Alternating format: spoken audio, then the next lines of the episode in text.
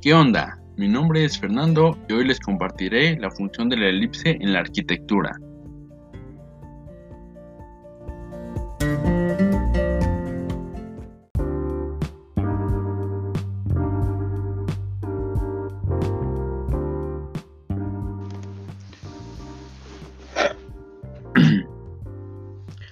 La elipse no es una casa ni tampoco exactamente una oficina ni un estudio.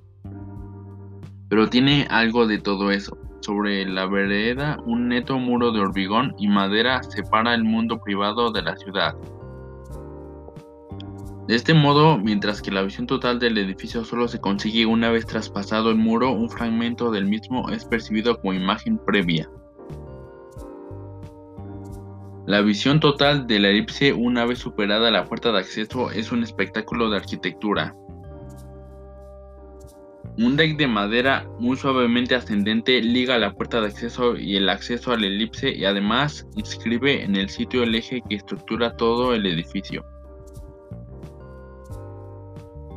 La distancia entre la puerta de acceso y la elipse está calibrada para que sea lo suficientemente larga para permitir cómodamente la visión total del edificio y lo suficientemente corta para que éste aparezca extremadamente fugado, acentuando su alargamiento y quebrando inmediatamente cualquier posible confusión sobre su forma. La elipse no solo es una elipse, sino que se ve como tal. En este sentido, el edificio es clásico en la medida en, la, en que la forma final deriva directamente de la planta y al mismo tiempo existe una correspondencia absoluta entre volumen exterior y espacio interior.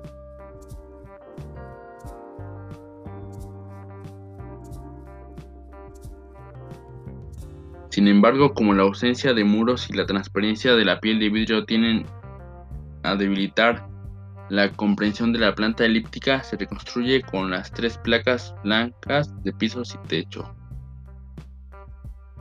Las losas no siguen las líneas elípticas de la piel de vidrio, sino que se expanden en las puntas, amplificando el estiramiento del edificio al mismo tiempo que conforman cubiertas sobre los accesos sin perder su carácter abstracto.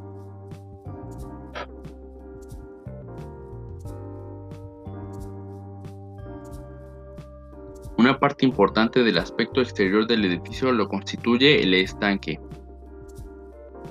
de planta cuadrada y apenas mayor que el elipse, permite que ésta se vea flotante pero suspendida sobre el agua. Pero a su vez, el estanque permite enlazar los mundos diferenciados del elipse y el jardín. Si la elipse es el dominio de la racionalidad, el jardín es el reino de lo pintoresco y a través del jardín que borra los límites del terreno se rearticula el edificio nuevo con el tejido circundante. El eje clásico podremos decir que organiza planta y fachada interior y exterior y que materializado en el deck de madera lleva desde la calle al interior del elipse volando sobre el agua del estanque y en el umbral se detiene. El cambio de solado viene a ser el único indicio de ese hecho casi imperceptible que en la arquitectura de la elipse es el paso del exterior al inferior. Algunos ejemplos de la elipse en la arquitectura son 1. Salas. 2. Oficinas. 3. Anfiteatros. 4. Escaleras de caracol. 5. Superficies de cúpulas, etc.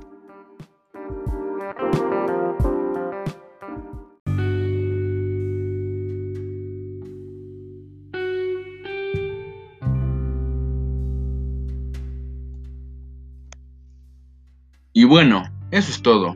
Gracias por otorgarme tu tiempo, por escuchar este podcast.